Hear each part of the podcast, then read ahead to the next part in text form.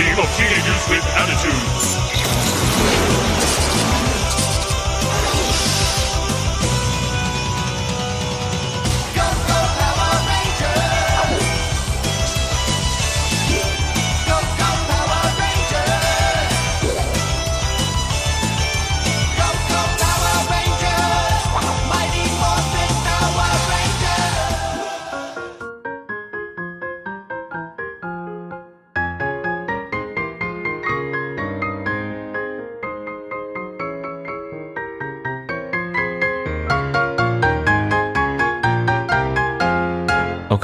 Los geht's. Es geht weiter mit dem Young Urban Anesthesiologist Podcast aus Göttingen, in dem wir uns mit Dingen aus der Anästhesiologie und dem Umfeld der Anästhesiologie beschäftigen, die uns interessieren.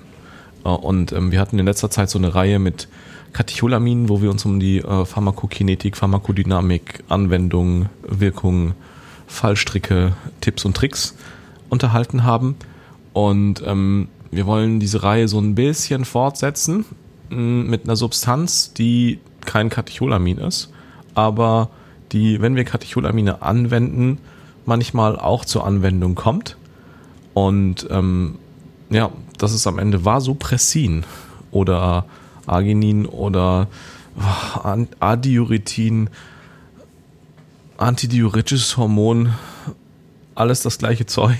Wir haben wieder, wir haben schon wieder das Problem. Genau, das macht, macht uns genau die gleichen äh, Namensschmerzen ähm, wie beim Noradrenalin zum Beispiel oder Norepinephrin oder ach, ihr wisst schon. Was ist noch neu? Ähm, mit an Bord heute ist Ralf aus München Hallo. und ähm, eine neue Stimme, die heißt Hanna. Hallo. So klingt Hanna. Hanna verstärkt uns hier. Hanna ist meine Kollegin hier in Göttingen und ich finde Hanna cool. Und Das ist meine Qualifikation, das, Ingmar. das reicht als Qualifikation, um hier mitzumachen. äh, nee, ähm, Hanna ist auch Anästhesiologin. Ähm, du bist fast Fachärztin. Und wir haben ganz viel Zeit zusammen auf der Intensivstation verbracht und dabei festgestellt, dass wir uns beide voll für Aus- und Weiterbildung interessieren. Und das irgendwie auch mit einer der Gründe ist, warum wir an Unikliniken arbeiten wollen. Hast du zumindest behauptet. Würde ich, würde ich auch so stehen lassen. Und da ich Hanna auch für ziemlich schlau halte, dachte ich, sie ist optimal geeignet, um hier mitzumachen. Und jetzt hat Hanna den Salat und ähm, sie hat gesagt, sie ist furchtbar aufgeregt, hier mitzumachen. ähm, ich glaube, es ist alles gar nicht so schlimm. Wir möchten beginnen mit einem Zitat aus dem Horn. Aus dem Horn. Das, wie wir alle wissen, nein, was noch niemand weiß, ist Florian Horn, der Autor des Buches Biochemie des Menschen. Und einer, einer Legende zufolge hat er das Buch angefangen in seinem eigenen Studium zu schreiben, weil er alle Biochemiebücher irgendwie kacke und umständlich und nicht, nicht gut und lustig fand. Und dann hat er halt gesagt, ach komm, ich kann es besser. Ähm, so ging es uns ja allen. Offensichtlich. Ja. Und ähm, was hat er zu Vasopressin gesagt? Ähm, genau, also erstmal nennt er das Ganze Adiuretin. Ähm, um jetzt hier nicht zu Verwirrung, äh, für Verwirrung zu sorgen. Und ähm, er steigt in den Teil des Kapitels ein mit Adiuretin ist nicht nur das Hormon, das dafür verantwortlich ist, dass man nach erhöhtem Alkoholgenuss vermehrt pinkeln muss. Es ist das Hormon, das die Wasserausscheidung der Nieren kontrolliert, indem es spezielle Wasserkanäle in die Tubuluszellen einbauen lässt.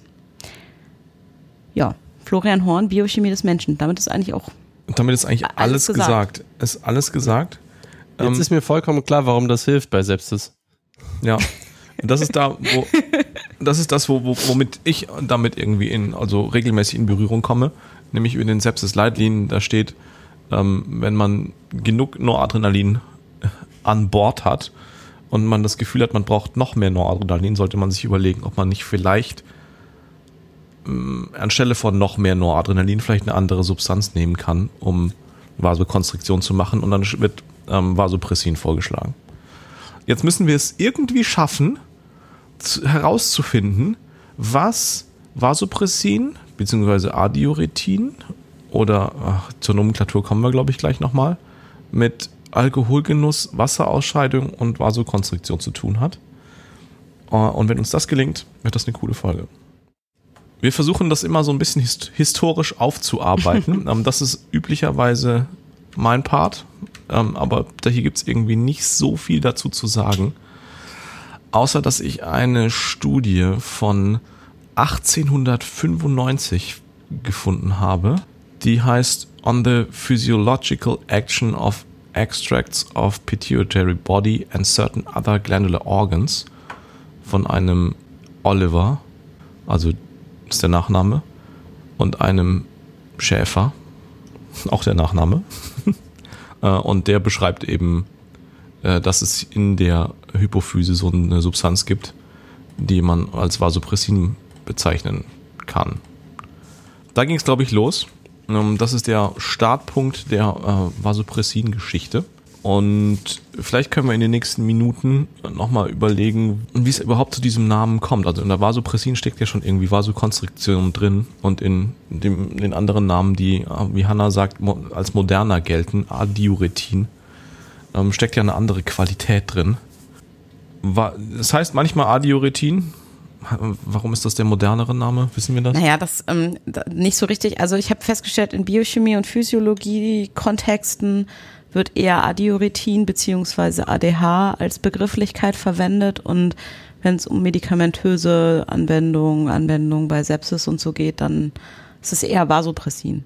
Ergibt ja vielleicht auch Sinn, weil in den verschiedenen Kontexten verschiedene Wirkungen im Vordergrund stehen. Die Fertigarzneimittelzubereitung, die in Deutschland zugelassen ist für IV-Anwendungen, heißt übrigens Empressin. Also nur um noch mehr. Let's keep it complicated. So ein altes Credo der Medizin. Ja. Lass uns einfach mal schauen, dass es, dass wir viele Fallstricke bauen, wo Leute sich dann halt irgendwie falsch verstehen können. Wir können bestimmt noch zwei, drei Namen irgendwo ausgraben, die es noch schwieriger machen und noch mehr Verwirrung schaffen. Ja, also wenn man sie nicht überzeugen kann, muss man sie verwirren. Mhm. Also Vasopressin ist kein Katecholamin, sondern Nein. eine andere Substanz. Ich habe ehrlich gesagt nicht gefunden oder nicht nachgeguckt, was Richtig. wie das Zeug aussieht. Hektisches Googeln. Ähm, das ist doch ganz einfach. Oh, Das ist eine super geile Formel. Das ist eine super geile Formel. Warte mal, warte mal. Ach, Ach ja, warte. nein. Nein, nein, nix jetzt. Ich will's, ich will's erzählen. Ja, aber das, die Strukturform ist gar nicht wichtig. Also, Vasopressin, auch bekannt als C46H65N13O12S2. Ja. Ich denke, hat jetzt jeder ein Bild vor Augen. Ja. Wir, wir schon. Wir posten diese völlig intuitive Strukturformel ähm, und auch das Molekül gerne hier in die Shownotes. Ähm, Es, es wird man auch sehr häufig in der Facharztprüfung, soll man das aufzeichnen. ja, ich frage das. Aber dann ist die Facharztprüfung auch zeitlich durch, wenn man das gemalt hat. ja, also auch wenn man das mit so einem Molekülbaukasten, ähm, das geht mit dem mit der Basisausstattung geht das nicht. Da braucht man mehr Teile. Da braucht man mindestens zwei Basis. Pro-Version. Ja, Kannst du eine Doktorarbeit draus machen? also es ist ein kompliziertes Molekül, aber es ist kein Katecholamin. Das ist wichtig, auch wenn wir es in der Katecholamin-Reihe hier mit an mit Ja, aber das ist ja vielleicht auch das, was es auf, weswegen es gut wirkt, wenn man die Katecholamine in Anführungsstrichen ausgereizt hat. Weil es eben genau was anderes macht und an andere Rezeptoren bindet. Und der, der Kollege Horn, dem ich jetzt an dieser Stelle mal aufs heftigste ins Wort fallen muss, hat ja ganz, ganz Wichtiges ausgelassen in seiner ganzen Beschreibung. Ja, schön, pipi, pipi, pipi. Ähm, Ich glaube, es Das war ihm ja sehr alles- wichtig, den Alkohol damit einzubringen. Ja, ja. Aber da, da die Sepsis scheint ihn nicht zu interessieren, ne? Da, Das ist ein Das präklinisches. Buch. Präklinisch. Da ist, da ist nichts mit Sepsis. Vorklinisches. Ähm, ja, genau. Ich glaube, dass der, der Teil, den er sozusagen beschrieben hat, ist die äh, Wirkung von dem Vasopressin oder ADH oder Adiuretin auf einen dieser beiden Rezeptoren, an denen das bindet. Ich glaube, das ist, da kann man vielleicht schon relativ schnell reinspringen in das Ganze.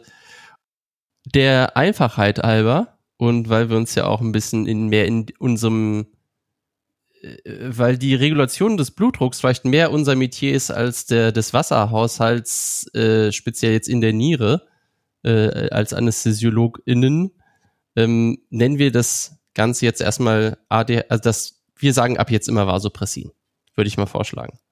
Weil sonst äh, ist es, wird sehr komplex. Das passt auch dazu, dass ähm, die zwei Rezeptoren, an die das Vasopressin bindet, V1 und V2 sind und da haben sie ihre unterschiedlichen Wirkungen. Ähm, das Ganze Vasopressin, wenn wir es nicht selber in den Körper reintun in unserer klinischen Tätigkeit, ähm, kommt es aus äh, Neuronen des äh, Hypothalamus. Wer es ganz genau wissen will, die der Nucleus oder die Nuclei, äh, nee, ist doch nur einer, Nucleus paraventricularis und der Nucleus supraopticus. Vielleicht irgendwann mal irgendwie merken aus Spaß. Ähm, und das geht in den hypophysen Hinterlappen und von dort aus wird es dann in, in den Kreislauf freigesetzt und wenn es eben an V2-Rezeptoren bindet, werden Aquaporine eingebaut in die Plasmamembran, so dass dann mehr äh, Wasser aus dem Nierentubulus rückresorbiert werden kann. Das ist das, wo man dann doch ab und zu vielleicht nochmal ADH sagen würde.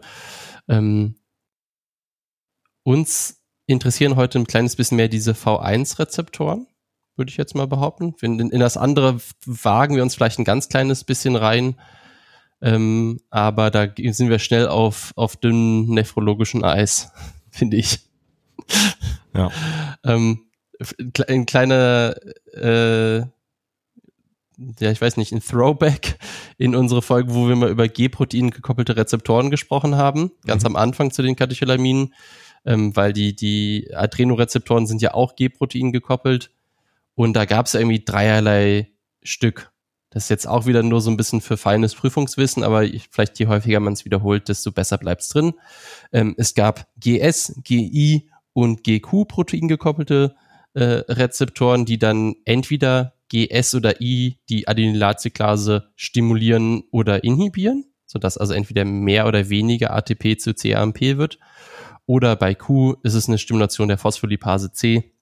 Der V1-Rezeptor ist ein GQ-Protein gekoppelter Rezeptor, wo dann die Phospholipase C stimuliert wird und am Ende des Tages mehr Kalzium aus dem sarkoplasmatischen Retikulum in das Zytosol kommt und darüber dann eine Kontraktion von Muskeln möglich ist, also von der, von der Gefäßmuskulatur, denn diese V1-Rezeptoren sind häufig in der Gefäßmuskulatur oder in, in, im, im, in den Gefäßen präsent, überall im Körper in äh, leicht unterschiedlicher Menge, wenn ich das richtig verstanden habe. Also sie sind nicht überall genau gleich und Mhm. hier und da gibt es auch ein bisschen mehr ähm, Wirkung als in anderen Bereichen. Die Niere ist da noch eine kleine Ausnahme, wo zum Beispiel ähm, in Vas afferens und efferens unterschiedliche Mengen sind, denn das im Vas efferens zum Beispiel sind V1-Rezeptoren und im Vas afferens nicht. Was eigentlich ein bisschen lustig ist, weil das führt ja eigentlich zu mehr Filtration. Das ist ja eigentlich das Gegenteil von dem, was es als V2-Rezeptor macht. Ja, ja. Ist wieder so eine Gegenteilsubstanz, ne? Ja. ähm, und scheinbar gibt's auch noch welche im Gehirn, V1-Rezeptoren. Ähm, wei weiß jetzt keiner, was das irgendwie macht. Mhm. Ähm, und an den Thrombozyten, die dann möglicherweise für eine bessere Plättchenaggregation hilfreich sein könnten. Aber ich glaube, das wird wahrscheinlich ein sehr, sehr geringer Effekt sein. Und jetzt noch kur- kurzer Nachtrag, der, V2, der V2-Rezeptor ist ein GS-Protein gekoppelter Rezeptor. Also der macht Adenylatcyclase stimulieren. Genau. Und über diesen V2-Rezeptor werden üblicherweise diese antidiuretischen Effekte vermittelt. Und ähm, über V1 dann hauptsächlich die Vasokonstriktion. Ich bin sicher, dass diese Vas-Efferenz-Konstruktion, die zu mehr Filtration führt, am Ende doch wieder mit irgendwelchen geilen Osmolaritäten dann doch wieder cool ist, um dann doch genau das zu machen, was das ADH auf oder das Vasopressin auf V2 an Wirkung macht, aber äh, da hebt's mich aus. Ähm, also, dass die unterschiedliche Verteilung von diesen V1-Rezeptoren im Körper ist ja auch irgendwie spannend und stark. Also klar, Nira hat das schon gesagt. Aber das ist ja auch was, worüber wir in der äh, Sepsistherapie in den Vasoplegie-Stadien äh, ja scharf drüber nachdenken, an welchen Stellen wir eigentlich Vasokonstriktion haben wollen. Ähm, und da ist es hier halt ganz interessant, dass die zum Beispiel in dem, im Lungenkreislauf, in der pulmonalen Zirkulation eben weniger vertreten sind. Ja, Und das heißt, wir haben da weniger Veränderungen im, ja, in der Lungenstrombahn. Und auch was so den Einfluss auf das Splanchnicus-Gebiet im Vergleich zu den Adrenorezeptoren angeht, haben wir da möglicherweise auch einen Vorteil gegenüber den Katecholaminen. Aber es gibt ähm, auf jeden Fall V1-Rezeptoren auch im, im Splanchnicus-Gebiet und an den Koronarien und so. Aber das macht's, macht's zu einer sehr interessanten Substanz, wenn man über Vasokonstriktion in ja, besonderen, besonders kritischen Situationen nachdenkt. Und damit kommen wir, glaube ich, schon zu Latme-Schema. Okay. Wir hatten es in unserem kleinen Vorgespräch schon mal kurz dazu gehabt. Dieses Latme-Schema ist, ähm, ist ja vor allem was, was in, in dieser ganzen Theorie viel stattfindet ähm, und für wovon man für viele von den Medikamenten letztendlich gar keine großen Angaben finden kann, weil es am Ende des Tages auch nur so bedingt von Relevanz ist. Wir wollen das trotzdem versuchen, ab und zu dann in so einer gewissen Regelmäßigkeit mal wieder ein bisschen durchzuexerzieren, weil es halt eben doch zumindest in sowas wie DESA-Prüfungen mal gefragt werden kann, vielleicht auch in der oder anderen Facharztprüfung, das weiß ich nicht, da kenne ich natürlich jetzt nicht alle, ähm, aber ähm, wir versuchen es einfach nochmal. Und Also das, bietet, die- und das Latme-Schema bietet halt auch irgendwie ein Framework, wie man sich einem Pharmakon irgendwie nähern kann, äh, ohne sofort den Verstand zu verlieren und einfach, wo man sich lang, langhangeln kann. Also auch wenn nicht ex explizit nach Latme gefragt wird, äh, wenn jemand sagt, äh, erklären Sie mal was zum Thema Vasopressin und äh, man dann sich an LADME orientiert, dann Let me mal nachdenken. Oh Gott. ähm, ist doch geil, wenn du mit so einem Pun einsteigst in deine Prüfung. Let me think, Professor. ähm, okay, also die Liberation. Ähm, das geht eigentlich nur intravenös. Ähm, man könnte auch Vasopressin trinken, wenn man wollte, ähm, aber spätestens im Magen wird's dann wohl durch Trypsin abgebaut. Und ja, ich wüsste jetzt nicht, wa warum das, in welcher Situation das für uns hilfreich wäre, das anders zu geben. Also, äh, Liberation nur IV. Absorption. Ähm, ich versuche es jetzt mal wieder, nachdem es die letzten Folgen immer so ein bisschen zu kurz gekommen ist.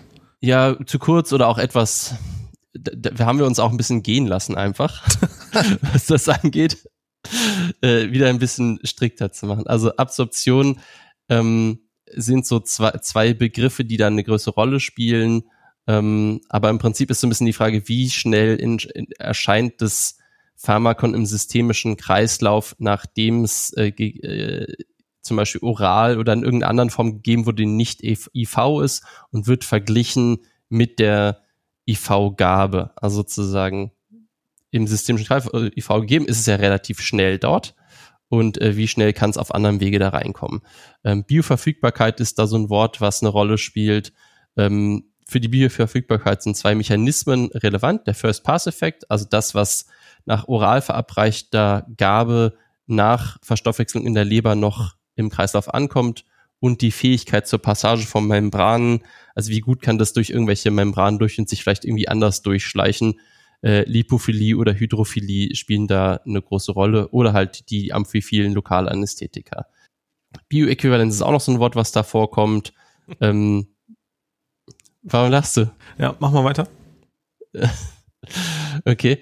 Ähm, Im Prinzip äh, zwei unterschiedliche Pharmaka in gleicher Dosis gegeben und wie kommen die dann im äh, Körper an?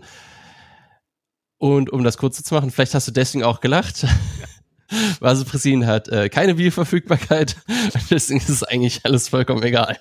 Ja, dann, äh, danke für diese zwei Minuten meines Lebens, die du mir gestohlen hast. Ja, wir haben ja schon, ich habe ja schon eingeleitet, dass man Latten eigentlich nicht braucht, außer um es theoretisch zu erklären. Und dann zu sagen, ja, ist hier nicht relevant an dieser Stelle. ähm, jetzt sind wir beim dritten Buchstaben. Ich habe immer gesagt, da gibt's drei Wörter, die zu diesem dritten Buchstaben gehören, also Distribution oder auch Verteilung. Und da äh, fällt so ein Wort wie Plasmaproteinbindung rein, ähm, dass die Pharmaka unterschiedliche Affinität an Plasmaproteine bilden. Ähm, da war zum Beispiel unsere ganzen Sachen wie Propofol und Co. waren da sehr hoch von ihrer Plasmaproteinbindung. Ähm, Vasopressin hat eine 30-prozentige Plasmaproteinbindung. Und dann ähm, gab es noch das Verteilungsvolumen und den Verteilungskoeffizienten. Beides hängt in gewisser Hinsicht so ein bisschen mit der Lipophilie oder Hydrophilie äh, zusammen, beziehungsweise der Polarität. Ähm, und auch hier ist das Verteilungsvolumen eher klein, so zwischen 0,14 bis 0,2 Liter pro Kilogramm Körpergewicht. So, hätten wir das auch abgefrühstückt? Der Metabolismus, da waren auch diese Phase 1 und Phase 2 ähm, Konjugationen, Reaktionen äh, relevant, aber am, am Ende kann man sagen, gut, ähm, die Halbwertszeit ist äh, 7, 17 bis 35 Minuten, also es geht eigentlich relativ schnell. Ähm, ist es auch wieder weg, wenn wir sozusagen den Perfuso ausschalten würden oder unsere Bolusgabe gemacht hätten. Und ähm, 65 Prozent des Ganzen werden eigentlich unverändert aus den Nieren wieder ausgeschieden. Ähm, und 35 Prozent ähm, werden in Niere und Leber ein Stück weit metabolisiert bei einer endothelialen Peptidase. Also das war jetzt die, die Exkretion sozusagen mit dem Metabolismus schon ein bisschen zusammen. Nur so zur Einordnung, wenn wir das vergleichen mit den anderen ähm, vasokonstrigierenden Substanzen, wenn wir irgendwie ans Noradrenalin denken, ähm, 17 Minuten ist ja eigentlich nicht schrecklich lange, aber ähm, wenn man damit Kreislauf regulieren möchte, ähm, doch äh, größenordnungsmäßig erheblich länger als das, was wir ansonsten benutzen. Also es ist nichts, was Das du, stimmt. was du irgendwie so spontan hoch und runter drehst und dann irgendwie sofort, erstens sofort einen Effekt und zweitens äh, dann auch sofort eine, eine, eine Regulation irgendwie, die ermöglicht. Es ist die langsamere, die langsamere Substanz. Das sollte man halt im Hinterkopf behalten. Ich glaube von der Anschlagszeit grundsätzlich trotzdem eher schnell. Also nur halt nicht so schnell wieder weg. Genau. Also schnell drin, aber nicht so schnell wieder raus. Eignet sich deswegen einfach trotzdem weniger zum Feinjustieren, finde ich. Das ist schon richtig. Aber nutzt man ja eigentlich auch nicht zum Feinjustieren. Nee. So. Okay, nächstes Kapitel, äh, jetzt wo wir so das Latme-Schema äh, erfolgreich abgearbeitet haben, ist, äh, wie das Zeug eigentlich wirkt. Das war so Pressin. Ähm, und hier gibt's dann so Stichworte wie äh, die Dosis-Rezeptorwirkung. Und ähm, das macht's gleich schon an der ersten Stelle ganz interessant. Ähm, und da, dabei fällt auf, dass es unterschiedliche äh, Wirkungen gibt, je nachdem, wie man ähm, das Vasopressin dosiert. Also unterschiedliche Rezeptor, nein, Eigenschaften sind es nicht, aber in niedrigen Dosierungen ähm, hat man eben mehr V2-Rezepte, Rezeptoreffekte und damit mehr diesen antidiuretischen Effekt. Und in höheren Dosierungen gibt es dann eben die vasokonstringierenden Effekte. Und je nachdem, was man erzielen möchte, kann man das dann eben äh, ansteuern. Und ähm, ab einer gewissen Konzentration, so 5 äh, Pikomol heißt es, ähm, gibt es ein, ja, kein, also gibt es dann keine Änderungen mehr äh, an der Antidiurese, die ist dann komplett ausgeschöpft. Ähm, die vasokonstringierenden Effekte äh, gehen dann aber erst so langsam richtig los. Vielleicht kann man das so, kann man das so zusammenfassen. Was ich irgendwie schwierig finde, ist, dass, dass wir unter 5 Picomol uns irgendwie gar nichts vorstellen können, weil das ja sozusagen, Ja. das ist ja so, also ja, man, man könnte jetzt vielleicht rechnen, wenn man sagt, okay, wir wissen das Blutvolumen von unserem Individuum, ähm, wir wissen das Verteilungsvolumen und dann können wir irgendwie mit gegebener Menge extrapolieren, wann wir bei 5 Pic Picomol wären, wenn Ja. wir irgendwie noch Extraktion irgendwie mit reinkriegen. Also jetzt nur so eine reine hypothetische Überlegung, dann, wir wissen das ja dann irgendwie gar nicht so, wo sind denn jetzt 5 Picomol Serumkonzentrationen? Es sei denn, wir machen irgendwie so ein TCI-Modell. Ja. Ähm, Ja, das sind halt alles irgendwie Tierdaten, äh, auf denen das ähm, basiert. Wieder die, mm, ja, was Affen sind hier hauptsächlich gequält worden. Ratten und ja, ich glaube Hunde auch. Hunde, Ratten und Affen. Ist aber alles schon ein bisschen her, ne? Ja. Also so gu gute, also hier gibt's noch eine Studie aus 63. schon, schon geil, ne? dass wir sagen, okay, ja, und das so wirkt unser ganzer Krams. Hier ist die Studie von 1963. Ja, und das ist erst 60 Jahre her.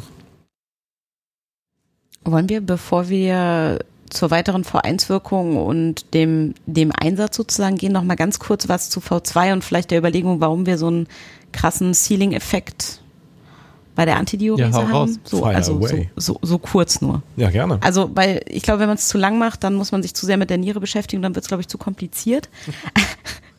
weil, weil Niere ist ja irgendwie kompliziert. Aber zumindest einmal irgendwie kurz. Also ähm, die Wirkung am V2-Rezeptor hatten wir schon gesagt, ist hauptsächlich über, ähm, also ist ähm, über Adenylatzyklase vermittelt. CAMP-Erhöhung und das, was im Endeffekt in der Zelle passiert, ist, dass ähm, Aquaporine eingebaut werden. Und das passiert alles in äh, Zellen der Niere, also das, die sind alle renal. Ähm, und diese Aquaporine sind ja eigentlich einfach nur Kanäle, die Wasser durchlassen. Also Zellen, die eigentlich kein Wasser durchlassen würden, lassen Wasser durch und das führt in der Niere zu einer vermehrten Wasserrückresorption. Das heißt, äh, aus dem Tubulus wird Wasser vom Tubulussystem ins Blut zurückresorbiert sozusagen und dadurch reduziert sich die Ausscheidung und ähm, das Volumen intravasal. Ähm, und wenn man jetzt guckt, wo das in der Niere hauptsächlich passiert, dann ist das vor allen Dingen eher am Ende des Tubulussystems. Also wir hatten ja irgendwie irgendwo im, im Glomerulum wird, filtriert und dann gibt es irgendwie ein Tubulussystem, was recht lang ist und am Ende gibt es ein Sammelrohr. Ähm, und da, wo hauptsächlich die Aquaporine eingebaut werden, ist im aufsteigenden Teil der Händelschleife, also im Teil sozusagen vor dem Sammelrohr und im Sammelrohr. Das heißt erst am Ende von diesem ganzen Tubulusprozess. Und ähm, da ist es so, dass, wie gesagt, diese Kanäle eingebaut werden und dann kann darüber eben Wasser aus dem Tubulussystem raus. Und das passiert aber bei so einem relativ offenen Kanal natürlich nur, wenn es irgendein Grad, irgendeinen Gradienten gibt, also irgendeinen Druckgradienten oder sowas. Das ist Ähm, ein osmotischer Gradient dann Genau, einfach. der in dem Fall ist es ein osmotischer Gradient einfach. Und ähm, daraus ergibt sich auch dieser Sealing-Effekt sozusagen. Das heißt, wenn wir irgendwann alle Rezeptoren besetzt haben und sozusagen maximale Anzahl an Aquaporin eingebaut haben, die gehen, um das jetzt mal so ein bisschen platt zu formulieren, ähm, dann kann das Wasser relativ frei diffundieren, aber natürlich nur so lange, bis das, ähm, bis dieses, äh, ja, dieser ähm, osmotische Gradient ausgeglichen ist. Und da der im Blut so ungefähr bei, naja, knapp, knapp 300 ähm, Milliosmol pro Kilogramm liegt, ähm, ist da auch in etwa die Grenze. Also mehr, mehr konzentrieren durch Aquaporine geht halt nicht. wenn du halt, also kann. wenn, wenn du genügend Aquaporine eingebaut hast, Ja, um äh, dann ist es aber der, dein osmotischer Gradient sich nicht ändert, dann gewinnst du auch mit mehr Aquaporinen nicht mehr Durchlässigkeit. Also die Durchlässigkeit ist schon da, aber der Gradient ist schon ausgeglichen. genau, wenn der Gradient irgendwann ausgeglichen ist, Dann ist genau, es völlig egal, halt- wie, halt viel, wie, viel, ja, wie viele Türen du aufmachst. richtig. Es gehen nicht mehr Leute durch, weil die einfach keinen, äh, Ja, keinen Grund haben, durchzugehen. Das ist schön formuliert. ist halt ein, es ist halt ein, eine, eine Öffnung und kein aktiver Transporter. Es ist halt nur ein, Ja, es halt nur eine Tür, die aufgeht. ist eine und, offene Tür, äh, ja. aber niemand, keine, keine Drehtür mit Antrieb. Ja, Es ist kein Transporter, sondern es ist nur ein Kanal. das klingt schön. Ich finde, was, was häufig dafür diese Verwirrung, finde ich, eigentlich sorgt, ist, dass in diese, dieses ganze Gegenstromprinzip, das sich ja sozusagen abhängig davon, in welchem Teil von Absolut, ähm, äh, Rinde, äußeres Mark, inneres Mark, da ja unterschiedliche äh, Osmolaritäten aufbauen, die sozusagen aktiv aufgebaut werden und dann wieder genutzt werden, also aktiv durch aktive Transportprozesse aufgebaut werden und dann wieder verwaschen werden. Und das ähm, hat man irgendwann alles mal verstanden, aber da hebelt es mich regelmäßig wieder aus, wenn ich es versuche, nochmal wieder reinzukommen. ja. Ja, vor allen Dingen, Das ich finde, verstehe ich für fünf Minuten. Ja, Genau. Und ich finde, es wird dann natürlich auch immer komplex, wenn man sich einen Stoff anguckt, dann geht's immer noch. Und dann kommt aber der nächste dazu, dann kommt irgendwann noch Harnstoff dazu und dann ist es, wie du sagst, irgendwie, okay, in dem Teil wird jetzt das aktiv transportiert und das nur passiv und dann ist da die Osmolarität wieder höher und deswegen passiert dann das wieder. Also ich glaube auch, dass man das nur vom Zuhören so nur im Ansatz irgendwie so ein bisschen wieder sich ins Gedächtnis rufen kann. Ähm, aber das, äh, so, so ein Bild von so einer Händleschleife, ähm, das wahrscheinlich deutlich erleichtert, sich nochmal bewusst zu machen, wenn man Wir- es letzten Endes auf den- nachvollziehen möchte. Wir ver- verweisen auf den Podcast Young Urban Nephrologist. Hey, wir sind ja keine Nephrologen, so im Detail müssen wir es ja auch nicht wissen, aber so ein bisschen ein bisschen auffrischen schadet wahrscheinlich auch nicht. Okay, also das ist der, das war, das war Hannas Zusammenfassung vom V2-Rezeptoreffekt. Richtig? Yes. Yes. Das gibt uns dann die Möglichkeit, mehr über V1 zu reden. Richtig? yes. Tut es. Hoi. Hoi. Also was, was es macht, habe ich ja vorhin schon einmal grob gesagt, was, was der, der Effekt von V1 ist. Und ich, ich muss leider noch mal Nase Ja. putzen. Also der Effekt war, wir machen mehr Vasokonstruktion, indem wir mehr, also die glatte Mehr Muskulatur Calcium eben genau, intrazellulär haben. mehr Kalzium intrazellulär und damit haben wir mehr Kontraktion an der glatten Muskulatur, äh, die glücklicherweise auch in unserem Gefäßsystem wohnt. Und damit gehen die Ja, Gefäße halt zu. Oder Und dann, dann finde ich, ist Zu, das, ja. diese, diese Über Gegenüberstellung von Noradrenalin und Vasopressin eigentlich ganz interessant, um mal so ein bisschen die anderen, also wir haben jetzt schon gesagt, ja, okay, ist mehr Blutdruck, also mehr, mehr, mehr Gefäß, ähm, systemvaskulärer Widerstand. Dankeschön. Ähm, und dann den Vergleich zu machen zwischen Noradrenalin und äh, Vasopressin und wie die Unterschiede sind. Ja, ähm, der erste Satz bei Deranged Physiology ist, Vasopressin ist nicht mit den Katecholaminen vergleichbar. Und deswegen tun wir es jetzt Und trotzdem. deswegen vergleichen wir das jetzt. Ähm, Wir wollen das vergleichen, aber äh, man kann das eigentlich nur vergleichen, weil sie ähm, auf weite Teile unserer Zirkulation vergleichbare Effekte haben. Es ist auf der anderen Seite schwierig zu vergleichen, weil die Art und Weise, wie sie die Effekte, wie sie diese Effekte erzielen, halt auf, also auf ganz unterschiedlichen äh, Mechanismen beruhen. Nämlich das eine ist äh, bei den Katecholaminen Adrenorezeptor vermittelt und bei dem ähm, Vasopressin eben über die V1 und V2 Rezeptoren, beziehungsweise in dem Fall halt die V2 Rezeptoren. Am Ende resultiert aber aus einer Infusion von Noradrenalin oder Vasopressin ähm, ein Anstieg vom Blutdruck, vermittelt über eine Vasokonstriktion, also Blutdruck im Sinne von vom systolischen, vom mittleren und vom diastolischen Blutdruck. Und diese Effekte kann ich sowohl erzielen mit einer Infusion von Vasopressin als auch einer Infusion von zum Beispiel Noradrenalin.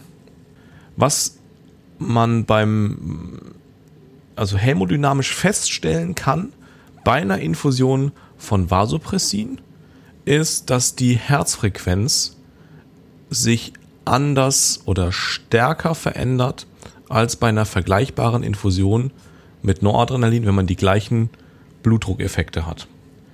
Das liegt wahrscheinlich daran, dass wir eben einen reinen Vasokonstriktionseffekt haben, der am Ende zu einer Aktivierung von Druckrezeptoren äh, im Vorhof zum Beispiel ja, vermittelt wird und damit die Herzfrequenz sinkt. Also eine Reflexbradykardie auf einen Anstieg vom systolischen, mittleren und diastolischen Blutdruck.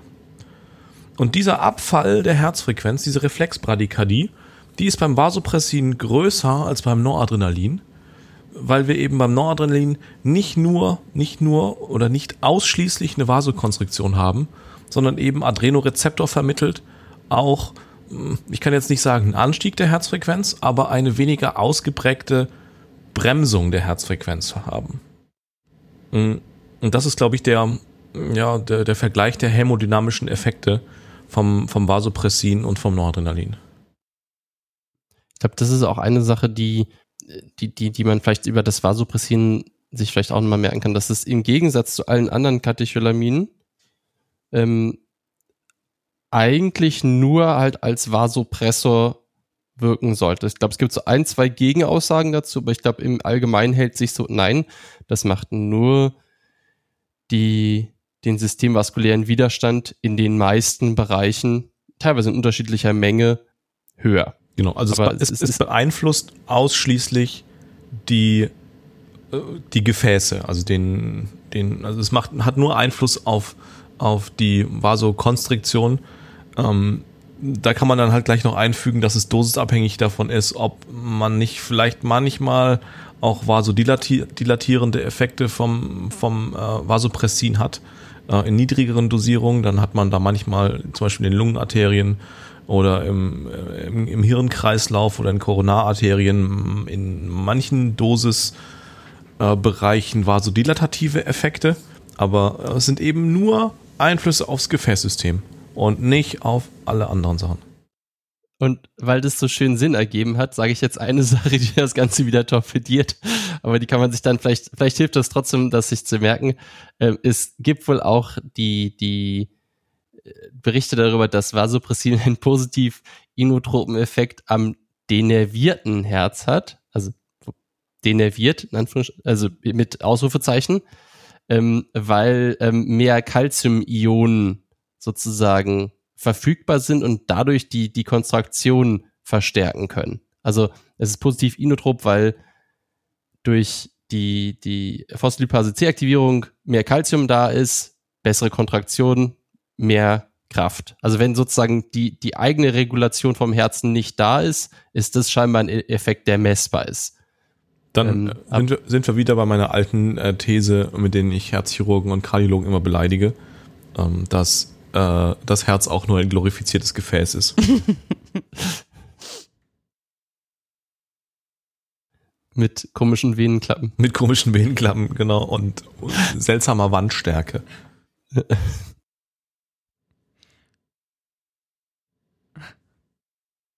Also meins ist ja auch wieder nur so ein kleiner Fun-Fact jetzt noch dazu.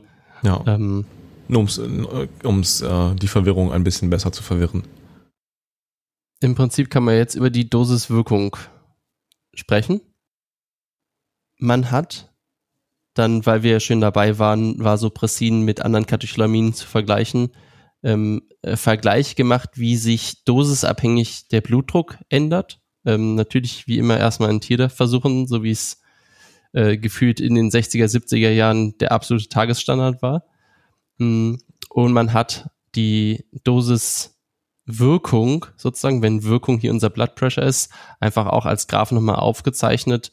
Und wenn die Dosis auf der X-Achse ist und die Wirkung als Blutdruck auf der Y-Achse, ähm, sieht man, dass ähm, die, die Noradrenalin deutlich in höheren Dosen erst seine Wirkung zeigt und Vasopressin da deutlich früher anfängt. Und wenn man sich die Kurve anschaut, ist das bei Vasopressin so ein ähm, sigmoidaler Verlauf wie bei der ähm, Sauerstoffbindungskurve und bei Noradrenalin eher ein linearer Verlauf. Wobei man natürlich sagen muss, auch das wird sich irgendwann, ähm, ist es wahrscheinlich nicht weiter linear. Also die, die, die Wirkung endet hier so bei ungefähr 190er äh, systolischen Blutdrücken, wo man da einfach sagt, okay, jetzt reicht's uns.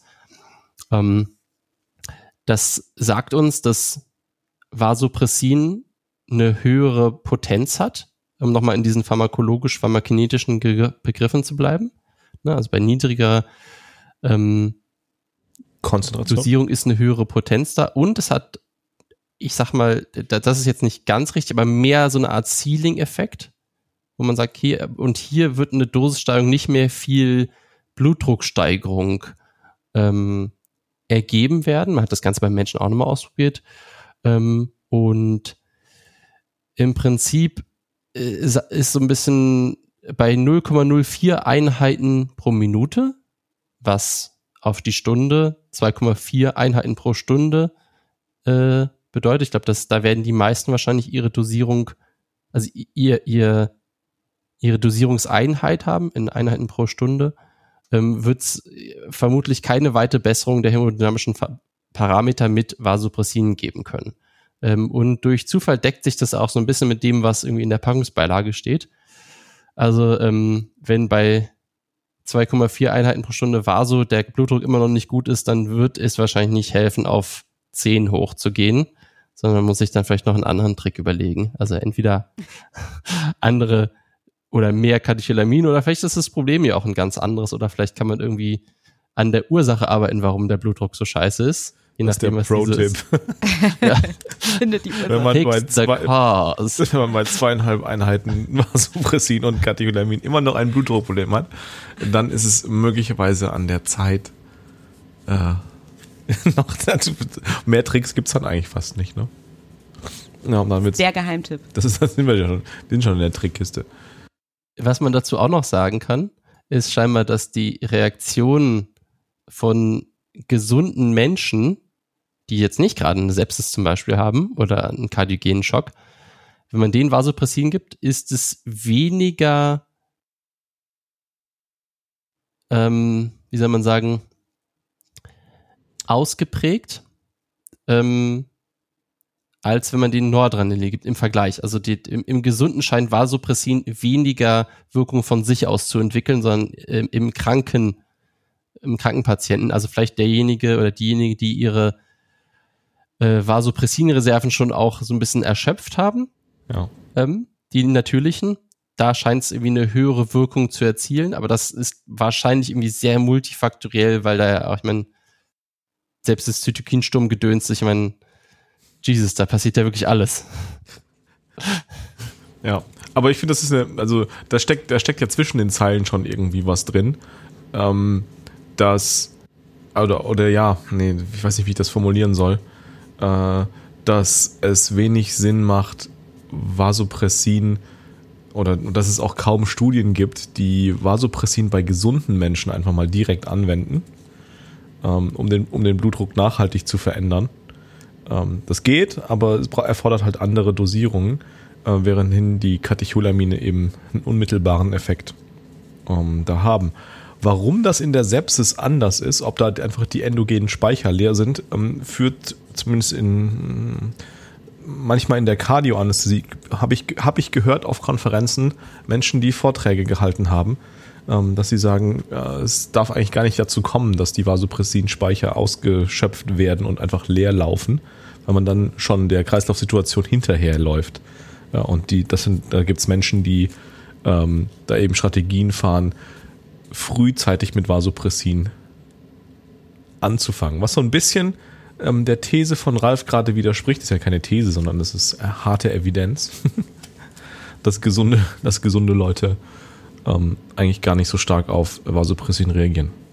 Ja, die Frage ist ja, wenn man weiß, dass die in eine Erschöpfung der Speicher laufen, ob man dann auf eine ausgeprägte Reaktion warten muss oder ob man nicht sagen kann, Ja. okay, starten früh genug.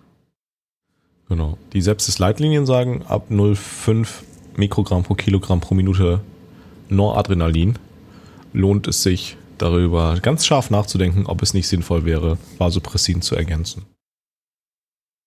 Also, wa- was diese Aussage, die du ähm, äh, gestützt hast, äh, was diese Aussage, die du gerade gemacht hast, oder die du wiedergegeben hast, stützt, sind ja so ein paar kleine, also irgendwie sehr, sehr kleine Studien, die sich so mit, mit Vasopressin Post-Bypass Ja, genau. beschäftigt haben. Achso, das, da, darauf hast du angespielt. Hm. Aber erzähl Also mal. im Prinzip gab es wohl eine, eine, eine randomisierte Kontrollstudie, wo perioperativ bei einer Bypass-OP ähm, Vasopressin mit zwei äh, Einheiten pro Stunde gestartet wurde, also noch bevor jetzt irgendwie ein großes Problem war. Hm. Das Ganze ist, äh, wenn ich das richtig sehe, von 2010 Hm. und äh, ja, das war tatsächlich ein bisschen besser. Also war gar nicht so schlecht. Okay. Jetzt haben wir das. Jetzt müssen wir im Prinzip nochmal darüber sprechen, dass äh, wir haben ja irgendwie immer nur über Vasopressin alleine geredet Ja. und die, dieses wunderschöne Bild, was ja wirklich, das, das überzeugt ja jeden, der äh, wie denkt, nein, Noah reicht mir doch. Also dieses, das, das Mhm. Vaso, Noah, Noah plus Ja. Vaso-Bildchen. Wir haben jetzt über die einzelnen, also wir haben in vergangenen Folgen ja ähm, lang und ausufernd über Noradrenalin gesprochen. Äh, und wir haben jetzt die Effekte von Vasopressin erläutert.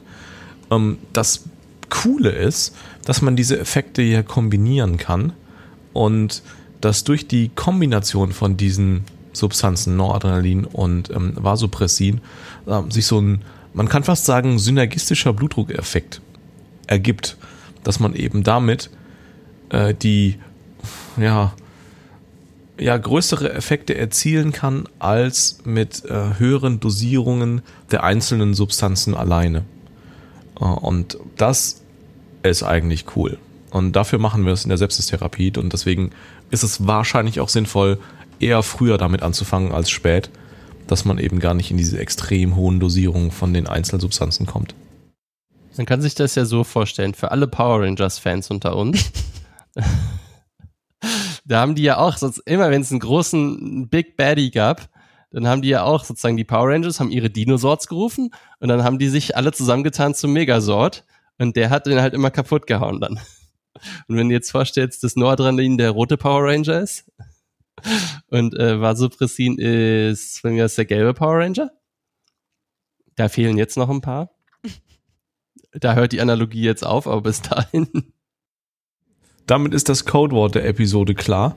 Nämlich, ähm, wer CME-Punkte für diese Episode haben möchte, der muss äh, das Codewort Power Ranger in das entsprechende Formular auf unserer Homepage unter ins.umg.eu slash podcast zusammen mit seiner EFN eintragen. Ich bin gerade dabei zu testen, ob das auch auf Spotify geht. Da kann man jetzt Fragen stellen oder eine Frage stellen, die man in dem Spotify-Feed hat. Und wer da seine EFN und sein ähm, Codewort Power Ranger einträgt, der kriegt vielleicht auch Punkte über Spotify. Da weiß ich aber noch nicht genau, ob das funktioniert. Das ist ein neues Feature, ähm, aber das könnte man mal probieren. Nice. Das ist ja sehr schön. Aber ich finde, ähm, vom, also von der Überlegung her, ergibt das ja irgendwie auch Sinn, dass die beiden zusammen mehr machen, weil ich meine, das sind ja alles irgendwie rezeptorvermittelte Prozesse und dass die bei höheren Dosierungen irgendwann ein Gewöhnungseffekt eintritt, Tachyphylaxie und dieser ganze Kram und dass wenn man zwei Sachen kombiniert, das vielleicht irgendwie sich eher positiv aus, also Noch viel besser. Es ist also, lass mal Tachyphylaxie und so einen Quatsch raus. Einfach die Tatsache, dass du einfach an zwei an zwei Pot Rezeptoren arbeiten kannst. Das Genau, ist, an zwei ich finde, das ist genau ja. der Kernpunkt Ja. dieser ganzen Folge, dass man sagen kann, Noradrenalin oder von mir aus auch alle anderen Katecholamine gehen an Adrenerge-Rezeptoren Mhm. und es gibt halt nur begrenzt viele und wenn du es jetzt schaffen könntest, alle davon zu besetzen, dann bist du einfach ausgereizt. So funktioniert das natürlich nicht, aber um, um das Bild zu malen. ja genau. Und wenn du dann sagst, okay, aber da gibt's ja noch einen ganzen Sack mehr Rezeptoren und die kann ich jetzt auch besetzen, die machen auch was, das ist doch klar, dass es besser sein muss. Ja. Und ich finde, das ist also aus meiner Sicht genau die Message der ganzen Folge. Also ihr habt gesagt, die Essenz von dem Podcast, also von dieser Folge ist eigentlich, dass es schlau ist, nicht nur auf ein Pferd zu setzen, sondern äh, sowohl Adrenorezeptoren zu spielen als auch V2-Rezeptoren zu benutzen. Nee, das ist sch- schlauer noch. Noch hast- schlauer. Sch- Noch Mhm. schlauer. Ja, ja, so die, die, ich, sag mal, du, der Blutdruck ist ein Pferd. Ja. Und je schneller das Pferd ist, desto, äh, desto äh, höher ist der Blutdruck. Ja. Ähm, und mit Noradrenalin hast du halt die Vorderläufe. Ja. Mit Vaso kannst du noch die Hinterbeine ja. benutzen. Du das kannst, ist aber ein komisches Bild. ja, du kannst, du, äh, oh Gott, du kannst, Ja, du kannst das Pferd, das Pferd, dein, der Blutdruck ist ein Pferd und äh, du kannst ihm entweder die Sporen geben oder es peitschen oder ja, beides. schauen wir mal, wie Peter das findet, dein Beispiel. Genau. Wichtig ist, dass es auf jeden Fall gequält wird. Ja, schönes Bild, Schönes Bild. auf jeden Fall. Da, da möchte ich mir doch lieber ein Pferd vorstellen, was nur auf den Vorderläufen läuft. Ah, oh Gott. Und da kommt Geronimo. Aber die, die Message, die Message kann und sollte ja schon so ein bisschen sein, dass man es einfach auch gerade in der Sepsis frühzeitig in Erwägung zieht und im Zweifelsfall auch einfach mal ausprobiert.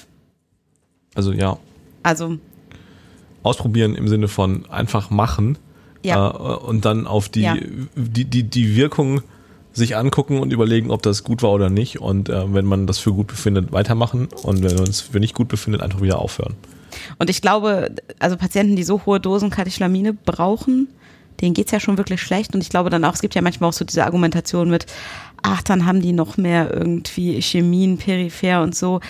Aber die sehen wir ja auch bei Patienten, die Ja. kein Vasopressin kriegen und hohe Katecholamindosen. Ja, Brauchen. oder um ähm, einen geschätzten Kollegen zu zitieren, es ist völlig egal, von welcher Substanz die Extremitäten schwarz werden. Richtig? Ist ja so. Sie werden schwarz werden. Mein, mein alter Chef hat tatsächlich auch bei Visiten auf der Intensivstation ähm, sehr genau auf die Katecholamindosierungen geschaut und wenn die septisch waren und äh, hatten hohe Dosen, hat er auch immer hat er gemeckert, wenn man nicht zumindest mal irgendwo laut darüber nachgedacht hatte, Vasopressin zu verwenden. Ja. Genau. Dann sind wir eigentlich, glaube ich, an einem Punkt, wo wir über ähm, organspezifische Wirkungen von Vasopressin nachdenken können, oder? Ja, auch wenn die sehr unbefriedigend sind, finde ich. Ja, ähm, und äh, es geht los mit dem Herzen und dem koronaren Blutdruck und dem koronaren Blutfluss. Und ähm, da, wie Ralf sagt, ist es doof, weil es, es kann sowohl vasodilatativ als auch vasokonstriktiv sein, je nachdem, welche Dosierung man da verwendet und je nachdem, welches Tiermodell man verwendet. findet man da unterschiedliche Effekte. Na toll. Wobei es, ich finde, da geht sogar einigermaßen Ja. noch, finde ich. Weil je höher, Ähm, je höher die Konzentration von deinem Vasopressin ist, desto größer wird dein koronarvaskulärer Widerstand. Sag mal, unabhängig davon, also wenn wenn wir jetzt mal überhaupt sagen, dass das alles auf den Menschen so richtig übertragbar ist, könnte man jetzt sagen, ja gut, alles in dem Bereich, wo wir es prinzipiell eh nur anwenden sollten, also beispielsweise jetzt nicht über 2,4 Einheiten pro Stunde. Ähm, wenn man sich jetzt hier diesen, diese schöne Grafik anschaut, die wir haben, ist ungefähr da bei zwei Einheiten die Stunde geht's dann doch irgendwie re langsam relativ steil hoch mit dem Gefäßwiderstand und der Cardiac Output in diesem Modell äh, fängt dann an zu fallen ordentlich. Also irgendwie sowas zwischen 0,5, zwei Einheiten ist ja scheinbar eine akzeptable Version, wo es noch nicht anfängt zu fallen. Genau. Und da ist die Dosis-Wirkungsbeziehung, was den koronaren Blutfluss angeht, fast linear. Ja, und zwar linear zunehmend mit höherer Dosis eine Zunahme des koronarvaskulären Widerstands und eine Abnahme des Cardiac Output vermittelt über eben die schlechtere Coronarperfusion. Punkt. Ähm, beim, was den zerebralen Blutfluss angeht, scheint es beim Vasopressin so ähnlich zu sein wie beim koronaren Blutfr Blutfluss. Auch das ist wieder ähm, dosisabhängig und in niedrigen äh, Dosierungen ist es nicht vasopressorisch, äh, hat es keine Vasopressorwirkung. Ähm, das gilt auch für die Hirnarterien und in höheren Dosen, ähm, zumindest im Tiermodell, gibt es da durchaus äh, Wirkungen auf die zerebralen Blutgefäße äh, im Sinne von einer Verengung. Und ähm, das kann man mh, vielleicht aufs menschliche Gehirn auch übertragen. Und es gibt äh, Autoren, die sagen, bei Hirnblutung, bei äh, SABs ähm, könnte es zu einer erhöhten Rate von Vasospasmen kommen, die man da ähm, genau untersuchen sollte.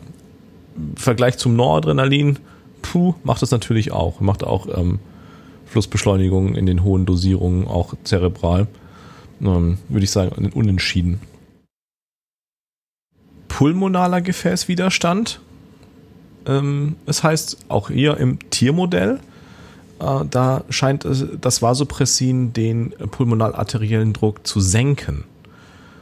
Ähm, und es kann sein, ähm, weil der Stoffwechselweg vom Empressin, also vom, Entschuldigung, vom Vasopressin, Handelsname Empressin, am Ende über Arginin läuft, das wiederum äh, über, also zu Stickstoffmonoxid äh, abgebaut werden kann, kann es dazu, also kommt es wahrscheinlich zu einer Vasodilatation im pulmonalen Kreislauf. Warum das ausgerechnet nur im pulmonalen Kreislauf sein soll, puh, das weiß ich nicht. Aber auch der Effekt ist nicht besonders groß. Ähm, genau, was noch ganz cool ist, also so ein Fun-Fact noch zum Vasopressin.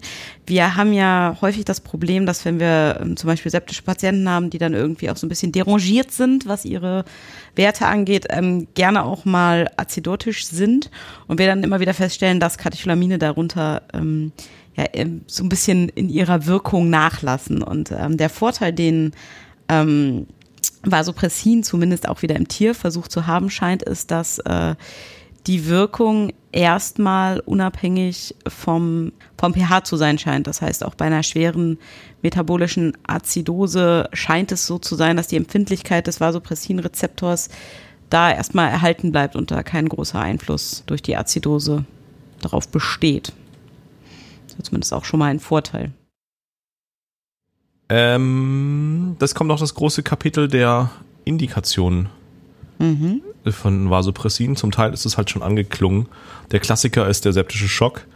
Ähm, wir hatten es schon erwähnt, steht in der, in der Surviving Sepsis Guideline äh, oder in der Sepsis-Leitlinie der Surviving Sepsis Campaign, so muss man es ja äh, irgendwie sagen, ähm, dass man äh, Vasopressin bei relevanten Noradrenalin-Dosierungen von mehr als 0,5 Mikrogramm pro Kilo und Minute ergänzen kann, soll. Ähm, das basiert auf dem VAST Trial von 2008, ähm, beziehungsweise das ist eine Studie, die damit verknüpft ist. Die sagen, es ist sinnvoll, das zusammen zu geben und es gibt keinen oder und aber es gibt keinen echten Unterschied, äh, was das Überleben angeht. Aber man kann sich ähm, ja Katecholamin-Dosierungen ähm, so ein bisschen sparen. Also man kann, man nutzt ein bisschen weniger Katecholamine auf Kosten von etwas mehr ähm, Vasopressin. Auf Survival hat aber es eigentlich keinen keinen Einfluss. Weißt du, inwiefern ähm, zum Beispiel, also ich meine, Survival ist ja eine Sache, aber sind die Leute danach zum Beispiel dialysepflichtig oder nicht? Wäre zum Beispiel eine spannende Frage unter diesem Aspekt, dass die die, die pulmonale, äh Quatsch, die, die renale Blutversorgung nicht ganz so zugepresst wird wie vielleicht mit äh, Noradrenalin alleine. Und das sind ja so spannende Fragen. Vast Trial 2008 New England Journal, eine randos- randomisierte, kontrollierte Studie, die ähm, Ich habe es auch gerade offen. Vasopressin mit Nor Noradrenalin ähm, verglichen hat bei Patienten im septischen Schock. Multicenter-Studie, Kanada, Australien, Amerika. Äh, fünf Jahre Daten eingeschlossen oder Patienten eingeschlossen. Das waren ähm, 6.500 oder 6.200 gescreente Patienten, 800 randomisierte und 780 analysierte Patienten. Ähm, die haben entweder Vasopressin mit 0,01 bis 0,03 Einheiten pro Minute bekommen. Also das sind schon ganz ordentliche Dosierungen. Oder eben in der Kontrollgruppe 5 bis 15 Mikrogramm Noradrenalin. Blutdruckziele 65 bis 75. Und dann gab es verschiedene Outcome-Parameter. Die primären Outcome-Parameter waren äh, Tod. Da gab es keinen signifikanten Unterschied. 35% in der Vasopressin-Gruppe und in der Noradrenalin-Gruppe 39%. Ähm, das ist am Ende eben nicht signifikant. Und es gibt sekundäre Outcomes, da hat man sich die Mortalität nach 90 Tagen angeguckt. Ähm, die Days Alive and Free of Organ Dysfunction, also die am Ende wirklich überlebten Tage, dann äh, Organversagen, ähm, Dialysepflichtigkeit und auch der Intensivaufenthalt oder die Dauer des Intensivaufenthalts wurden angeguckt und das sind alles keine signifikanten Ergebnisse. Also auch da gibt es keinen Unterschied zwischen äh, der Vasopressin und der Kontrollgruppe. Hm. Aber im Prinzip ist es doch, das ist, ja- das ist ja ein Entweder-Oder hier, oder? Ja, genau. Das ist ein.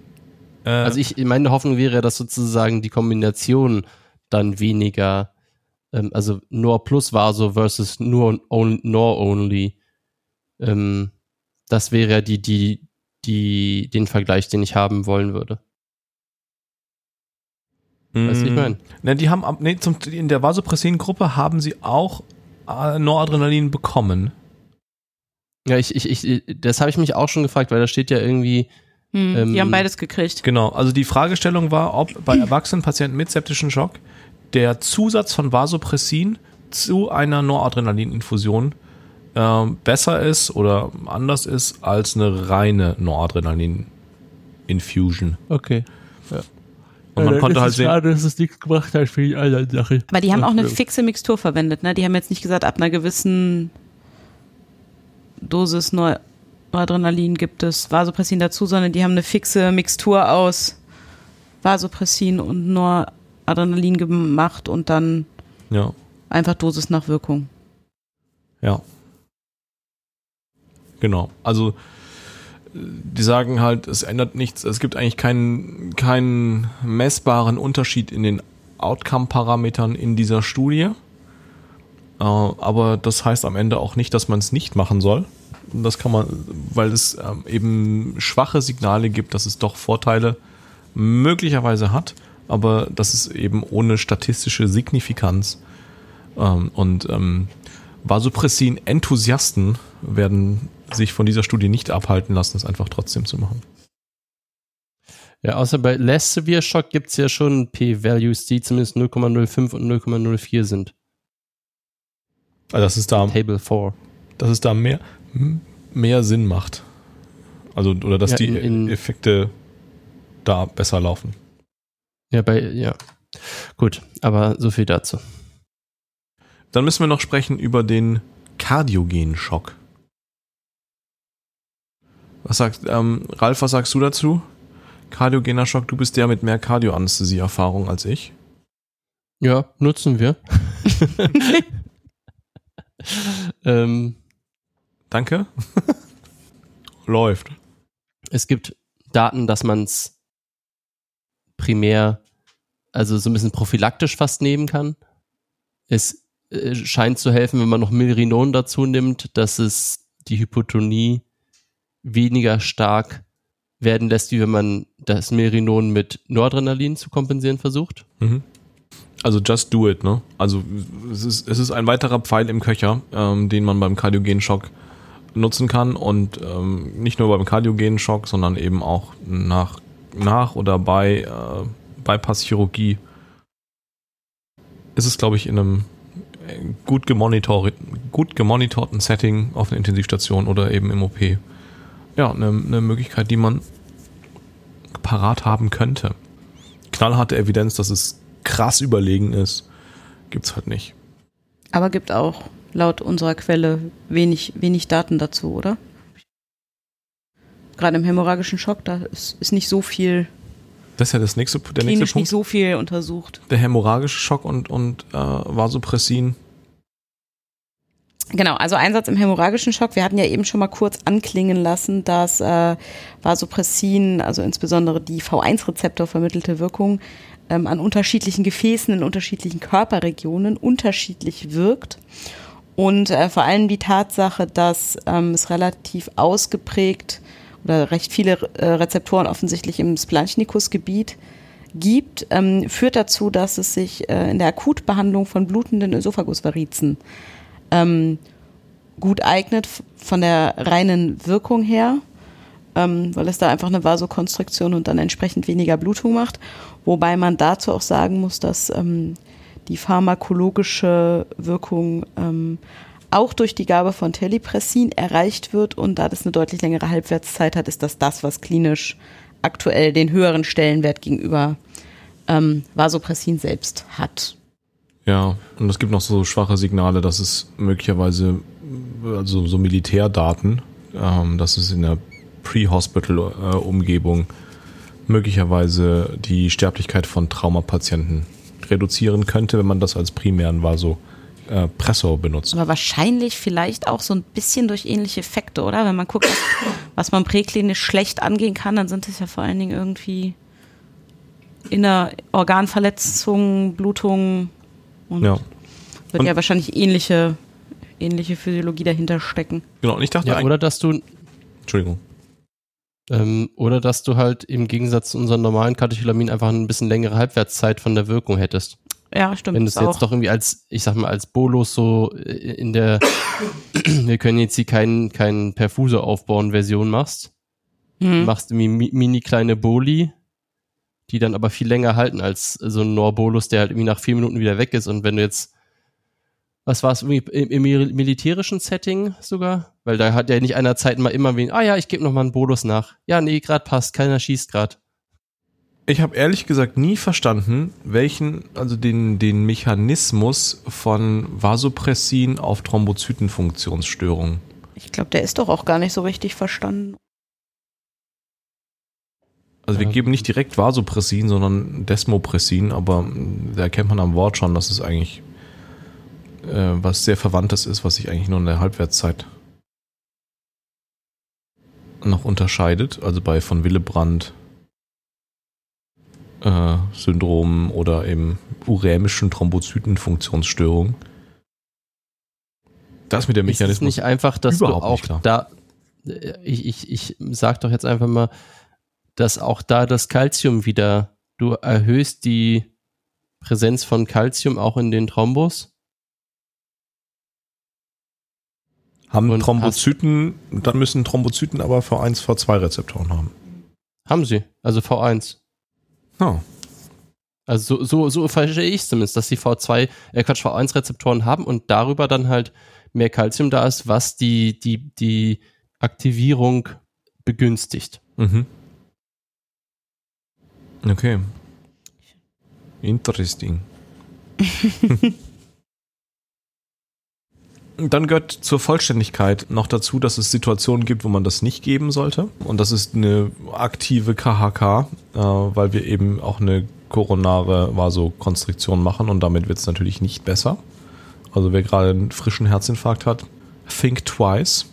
Äh, überhaupt alles, was irgendwie mit äh, Vasospasmen zu tun hat, wenn man die zum Beispiel auch im Gehirn hat, kann man da trefflich drüber streiten, welche Substanzen geeignet sind, dann äh, einen systemischen Blutdruck oder eine zerebrale äh, Perfusion aufrechtzuerhalten. Da ist Vasopressin möglicherweise nicht die ideale Substanz, aber alle anderen Substanzen, die irgendwie den systemvaskulären Blutdruck hochhalten, sind möglicherweise auch nicht besser.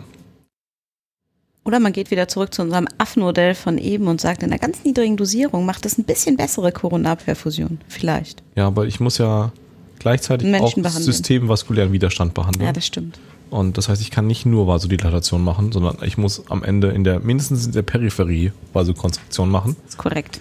Und das kriege ich so schlecht auseinander gehalten. Zumindest mit einem Perfusor und einem Kreislauf, der noch halbwegs Wir funktioniert. geben das lokal. Ähm, und man soll es in Spätschwangerschaften, soll man übrigens auch kein Vasopressin benutzen, weil viel Vasopressin so ähnlich funktionieren soll wie Oxytocin, weil es von der Molekularstruktur dem Oxytocin ein bisschen ähnlich sieht. Und ähm, dann, damit könnte man halt im Zweifelsfall Wehen auslösen, was man eigentlich nicht möchte. Aber, puh, ich wünsche niemandem, dass er in eine Situation kommt, wo man in einer Spätschwangerschaft über den Einsatz von Vasopressin nachdenken muss. Das klingt nach einem kniffligen Fall. Und vielleicht nach einem guten Grund, das Kind äh, auf die Welt kommen zu Ja. lassen. Also Das heißt, du kannst theoretisch, wenn du deinen, deinen Patienten ähm, Vasopressin gibst in hohen Dosen, kannst du sozusagen eine Bindung auslösen zwischen dir und deinen Patienten. Als Bindungshormon. Ja, das, Absolut. Es bindet deinen Patienten auf jeden Fall an die Intensivstation, Ans Bett. ans Bett. genau. Ähm, ja. Ich würde es trotzdem nicht als Kuschelhormon bezeichnen. Also die Wetz Wechselwirkung, denke ich mir, kann man sich sparen. Ja, es gibt, Ja. Es gibt Wechselwirkungen. Viele. Ja. Wie immer. Kein, kein Grapefruitsaft bitte parallel. Grapefruitsaft ist immer schlecht. Sowieso. Natürlich, also was ha- hast du, du hast jetzt schon bei Kontra, warst bei Kontraindikationen noch, ne? Ja. Was man theoretisch noch diese ganzen Sachen hast, hast du von Willebrand erwähnt und hast du vor allem zentraler Diabetes erwähnt? Nee, habe ich nicht. Also auch wenn es jetzt nicht so das, das Klassische ist, wofür wir es benutzen, hätte man jetzt sagen können, okay, da kann man auch die Brücke hinschlagen, aber ich weiß nicht, ob wir es jetzt rückwirkend noch hinkriegen. Du meinst bei Anwendungen von Vasopressin außerhalb der ähm, Vasokonstriktionsdomäne, also wofür man es noch benutzen kann? Ja, im Prinzip würden wir ja, nachdem wir die ganze Zeit über V1-Rezeptor vermittelte Wirkung gesprochen haben, gäbe es ja tatsächlich noch diesen zentralen Diabetes insipidus, der manchmal auch irgendwie der Neurochirurgie perioperativ auf eine gewisse Weise, also zumindest vom Effekt her auftreten kann, wo wir dann doch manchmal dazu uns genötigt fühlen, ähm, dann vielleicht zum Beispiel nicht das Des äh, nicht Vasopressin zu geben, sondern Desmopressin, einfach weil es länger wirkt, aber letztendlich mit der gleichen Idee, also als Indikation für Vasopressingabe. Wir würden es wahrscheinlich auch mit dem Vasopressin IV behandelt kriegen Ja, oder anbehandelt kriegen. genau. Da geht's dann halt um die Antidiurese. Auch weiter beim Desmopressin von Willebrand-Syndrom kann mit Desmopressin auch ein Stück weit anbehandelt werden. Finde ich jetzt ein bisschen lame, das nur so zu sagen. Ich weiß nicht, ob das jemand nochmal schöner irgendwie. Ich kann halt, das, das verstehe ich halt nicht, wie das funktioniert. Bei was? Bei von Willebrand. Ich weiß auch so richtig, also auf, irgendwie scheint es so zu sein, dass, dass ja Desmopros, äh, ja, genau. Wir versuchen das nochmal neu. Es scheint so zu sein, dass Desmopressin die Freisetzung von, von Willebrand-Faktor aus dem Epithel stimuliert. Was aber noch, noch mal um einen Schritt zurück, also ich weiß, wir waren eigentlich mit dem Insipidus fertig, aber da muss man noch mal ähm, dazu sagen, für diejenigen, die es nicht mehr so 100 pro präsent haben, weil sie gerade erst mit dem Studium fertig sind, dass ähm, man ja unterscheiden muss zwischen dem renalen und dem zentralen Diabetes insipidus. Und bei dem zentralen Diabetes insipidus, da ist die Krankheitsursache, dass wir ähm, äh, einen ADH-Mangel haben, weil der nicht ausgesch... Also wir schütten keinen ADH aus der Hypophyse aus. Ja, weil wir Deswegen die Hy- zentrales Problem, genau. Genau. Und dann können wir mit Desmopressin behandeln, weil wir das dann einfach sozusagen extern zuführen. Wenn wir aber ein renales Problem haben, dann haben wir ein Rezeptorproblem. Das heißt, da haben wir defekte oder nicht funktionierende V2-Rezeptoren an der Niere und da können wir gerne viel Desmopressin geben. Das wird uns aber nicht helfen, weil damit machen wir Ergänzung. Ja, aber wenn der Neurochirurg oder die Neurochirurgin die Hypophyse rausgeschnitten haben, dann, Dann müssen wir hilft's. halt das zuführen. Dann hilft's, ja.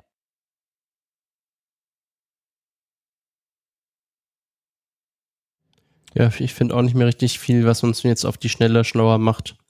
Dann lassen wir es doch einfach dabei und sagen, ähm, wir haben alles zu Vasopressin erzählt und in äh, unsere Mikrofone gesprochen, was uns eingefallen ist und was wir auf die Schnelle gefunden haben.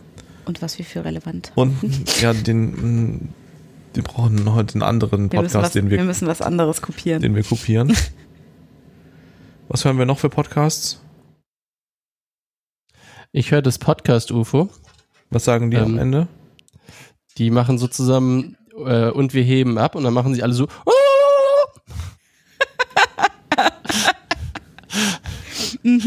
Ist aber auch, ähm, man ähm, würde erkennen, dass wir es kopiert haben. Wir dampfen ab und dann einfach so, ja. Ja, wie immer haben wir keinen ordentlichen Abschluss. Außer Mhm. äh, Danke zu sagen. Ne? Liebe Hörerinnen und Hörer, ähm, vielen Dank für das stetige Interesse. Ähm, und ich, es gelingt mir gerade wieder etwas Fahrt hier im, im Podcast, in der Produktion, in der Veröffentlichung aufzunehmen. Ähm, das gefällt mir gut.